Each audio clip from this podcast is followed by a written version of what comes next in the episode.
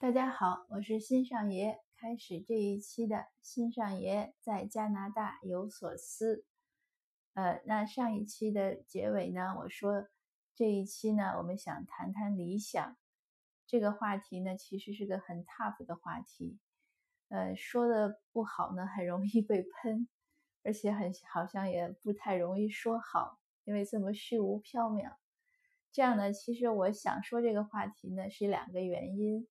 一个呢是有一个读友呢发了一篇文章给我，他说他看到的那个文章的主题大概就是说和穷人谈理想非常无耻，因为这个社会呢都是需要钱来运行，没有钱你谈什么理想？呃，读友问我这个文章我怎么看？另外呢一个切入呢也是昨天的这个延续，就是如果移民要融入到呃加拿大社会，呃。那除了就是要哪些软实力？昨天我说了一些，呃，那另外一点呢，其实也是想说这个，就是呃，主流价值观，就还是这个听起来很空泛也很高高大上的词。那我们举个例子吧，让我的这个分享听起来有趣一点，要不然您可能听到这儿就想就想 掐断了。这个这个做分享也不太容易，实在是。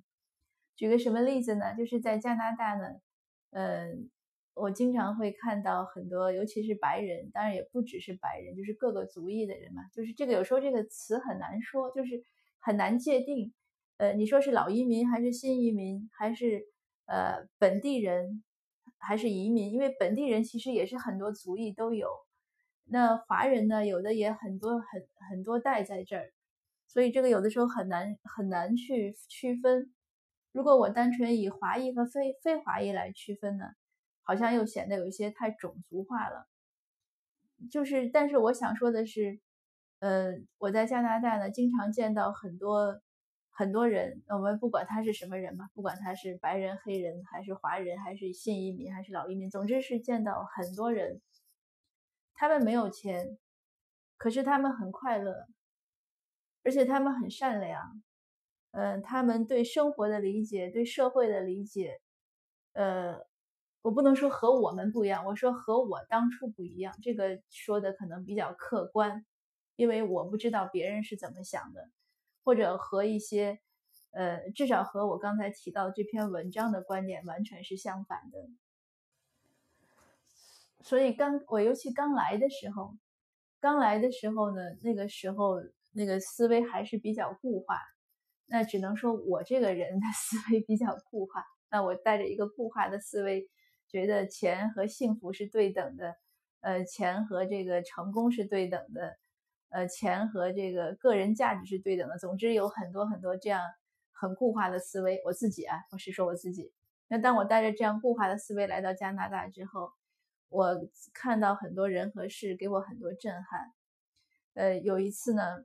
嗯，其实我不是歧视，就是我不是看不起，但是确实我有时候会有那种觉得人家没有钱就比我弱的这种想法。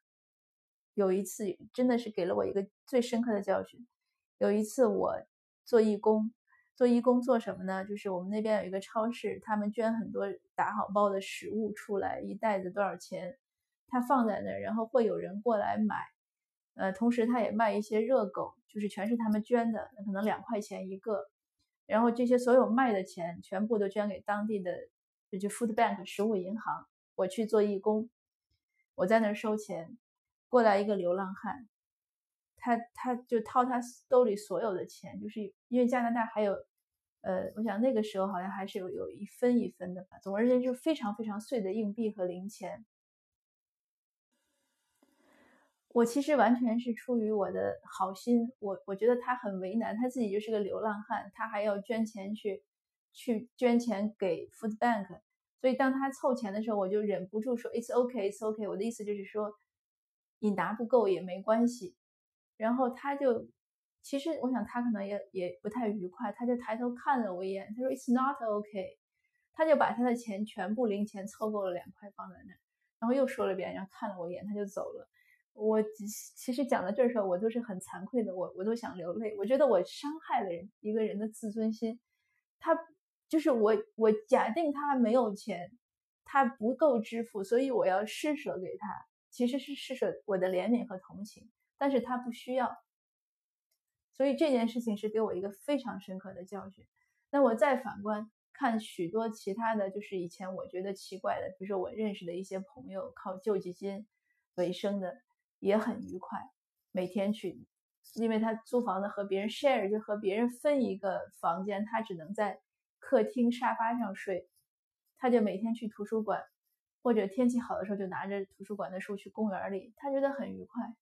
他可能只能吃一两块钱，就是一天就是吃白面包。有时候我跟他喝咖啡的时候，买两块钱的 muffin，就请他吃，他也很高兴。就是他的快乐和钱没有关系。那讲起这样的话题就很多了。我看到流浪汉，他就是无家可归嘛，也可能他就是游走的人，因为这边很多那样的人，所以他们是 homeless，其实是很多人的一个自己的选择。那他睡在睡袋里，在温哥华的闹市街边，他就在人行道躺在那儿，在睡袋里，他在干嘛？他在看书，周围人走来走去，就是脚步那个匆匆都在他头顶过，然后那边是马路上的车流。在轰轰的响，他就在那儿看书。你说他内心的那一颗宁静是不是有？呃，还有乞丐会拿报纸在那儿看，你给他咖啡杯里投钱，他也不会在意。就是很多很多这样的问题。那我觉得很多时候你再看他们，我们不说理想，我们说其实他在心里的宁静的那个宁静的程度，可能不是钱去衡量的。那还有很多家长可能没有什么钱。因为这边的人都不攒钱，当然我们我们不评判他这个财务理财习惯是不是好，确实我觉得不好。那我告诉小孩一定要攒钱，可是那些人从小他们没有那个文化，他不攒钱也不是他的错。那我小孩上中上学校的时候，他经济学老师就跟他讲，老经济学老师就很反对人们攒钱。那个老师自己就不攒钱，他说储蓄没有什么好习惯，这个就是会影响社会的这个经济流通。当然，所有这个前提也是因为加拿大社会的福利比较好，就是比较稳定，因为它医疗是免费的，教育是免费的。那由此呢，人们可能就没有攒钱的习惯。但我想讲的是说，我认为这些福利是个客观条件，可是就是人的文化，因为福利也是从五六十年代以后有的。但是你看他整个一战、二战，他们那个参军的热情，包括华裔和当时日裔他们对社国家的奉献，这个你去看历史文章和故事，还是可圈可点。我们我们中国也是呀，我们中国你看整个这个不管八年还是十几年的抗战，那么艰苦的环境下，那老百姓的那个精精神面貌是很了不起的。那大家都是互相的努力的去帮助。你说有没有汉奸？有，但是整个四世同堂，你看那本小说，那汉奸也就是那么几个，绝大多数普通的老百姓都还是安安静静的、本本分分的过日子。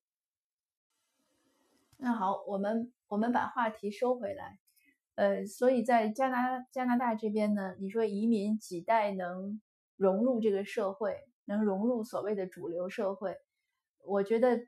也可能有的人两三代也不见得融入，有的人第一代就融得很好。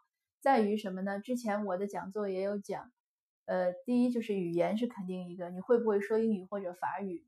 第二呢，我觉得是这种思维习惯、思维方式的改变。呃，像我们昨天讲，你是不是理智的，就是更偏向于逻辑的思维，而是很减少一些情绪冲动，因为这样是个沟通嘛，就是你能不能和周围的人很好的沟通。那第三呢，更主要的就是能不能接受他这边的一些主流的价值观。他的主流的价值观是什么呢？就是爱啊、奉献呀，就是这样的一些我们觉得可能比较缥缈的问题。嗯，那如果一定是要在这个问题上纠缠，说，呃，我没钱我就不奉献，呃，我没钱我就我就对这个社会不关注。那如果总是这样的话，或者更在意自己，呃，做什么都是要讲究收入。然后做什么都是呃经济是经济利益是就是经济挂帅吧。如果这样的想法在加拿大很难融入。你比如说你做一个东西，比如我烤一个蛋糕，我我希望它烤的好吃是一个，而我希望我利润最大化是另外一个，就是你这两种不同的生产的呃生产蛋糕的这个呃这个思路之下，你生产出来的蛋糕肯定是不一样的。那我们就是说不要那么多呃评判或者赞美，就是一个事实就是这样。所以你说人要不要有理想？当然要有，这个和钱没有关系。理想是什么？理想是所有对未来的美好的期许，可以是一天。可以是一个小时，可以是眼下，也可是也可以是长久，就是它有一种更高的一种超越经济利益的评判。就像回到说，如果现在我要烤蛋糕卖给你，那我是希望我烤一个最好吃的蛋糕让你吃，还是我想说这个蛋糕五块钱，我希望我能赚你四块五，这就是是不是有理想？那说回到穷人是不是有理想？其实我讲，就是不管在哪个国家，如果你没有一些理想，没有一些好的心态，这个人可能会一直穷下去。因为你赚钱都不是会很好的去赚嘛，你都是要要利益最大化，那肯定会伤害别人。那没有理想的，如果你不是个美好的人，你不是个有道德的人，你也结交不到好人和有道德的人。那这样你周围的环境就是豺狼，所以为什么我一再反对不要有丛林？我们不能讲丛林法则，丛林法则是让所有的人回归到动物界。我们一万年的进化才有一点人性，你要就为了钱把它全部打掉吗？如果人都是动物在一起的话，那你想想这个这个世界会变得多可怕。所以当那个读友问我那篇文章的时候，我说我是完全反对的。我还是相信世界应该有美好，人和人之间应该有温情，一切是双赢是最好的，应该有互相的关爱。赚钱很重要，钱很重要，但钱不是最重要的。很多东西是不能物化，不能用钱去买，不能用钱去换，这些是基本的一些原则。如果不这样，我认为这个人不管有没有钱，他都不会幸福。当然，这是我个人观点，因为每个人的人生是靠自己的实践。这个最后的体会只能自己说了算。另外呢，时间的关系呢，本来是我很想讲一个故事，就是我也是看看文章看到的，是讲一个乡村教师叫刘秀祥。呃，如果我会在今天的那个呃介绍中呢，再贴我的知识星球的试用码，您可以进去看一下。我转的那篇文章呢，在我知识星球的那个里面。有刘秀祥，或者您搜一下，呃，应该网上有很多他的故事。就简短的说几句呢，他自己是非常非常穷，他爸爸他小的时候爸爸去世了，哥哥姐姐也离家出走了，他妈妈有精神病，因为他爸爸去世之后太伤心了，所以他从小要一边照顾他妈妈，一边要上学。一个小孩怎么可能？后来呢，他去上，就是他要离要离开他们那个村子上初中的时候，他就带着他妈妈走。就最穷的时候租人家猪圈，就是废弃的猪圈搭个窝棚，或者在学校旁边搭个窝棚，他就是这样一一路，最后好不容易考上了大学。当他上了大学之后，他的故事一下子很出名了，很多人要给他赞助，他都没有要，他唯一要的就是学校帮他妈妈解决了一个住房。他说人不需要被人怜悯，他说最好呢就是让人觉得，就是你能帮到这个社会，而不是说成为社会的负担。当他上大学打工有一点闲钱的时候，他干什么呢？他寄回去他原来的那个那个县城，因为原来在县城他是靠捡垃圾为生。他捡垃圾的时候认识两个弟弟和妹妹，就是小朋友，他寄钱给他们资助他们读书。后来当一个小妹妹说家里不让读书了，要她嫁人的时候，他就下决心，这个刘刘刘先生就下决心，他要回到乡村去当老师。所以，当他大学毕业之后，他好不容易换来的这一切，这个城市户口啊，这些这些，他都放弃了。他又带着他妈妈回到那个他们的那个县城，去去当老师，从基础的老师做起。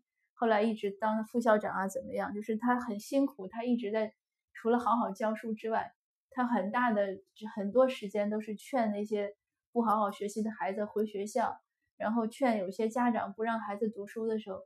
劝家长让他们读书，这个故事呢，就是真的是很感动，而且我相信这个刘老师的这个职业生涯呢，才刚开始不久，他也会以后一定会帮助和度化更多的人。会让这个社会更加美好，尤其是能帮到底层的这些人。所以你说这样的一个现实的例子，是不是可以回复那些关于理想和金金钱的这种争执呢？那好，今天的分享呢就做到这儿，呃，谢谢您的收听，也祝愿我们一起都努力，能有更美好的未来。谢谢。